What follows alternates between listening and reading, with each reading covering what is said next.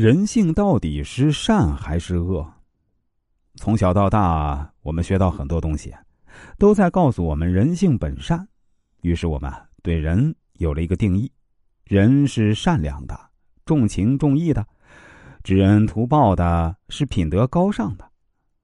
小的时候啊，的确，大多数人呢都是完美的化身，比如我们的师生情、同学情、初恋情等等。因为那个时候啊。我们任何关系之间基本都涉及不到利益，所以啊，你被假象蒙蔽了。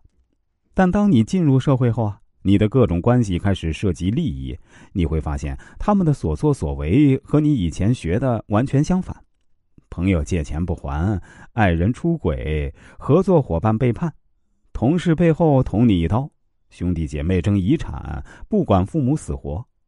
当他们的行为和你小时候学的不一样时呢，你就开始被他们一次次伤害，你的痛苦就开始了。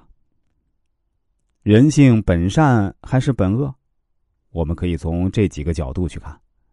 如果人性天生就本善的话，那么三大宗教为什么还要设定那么多规矩来限制人的行为呢？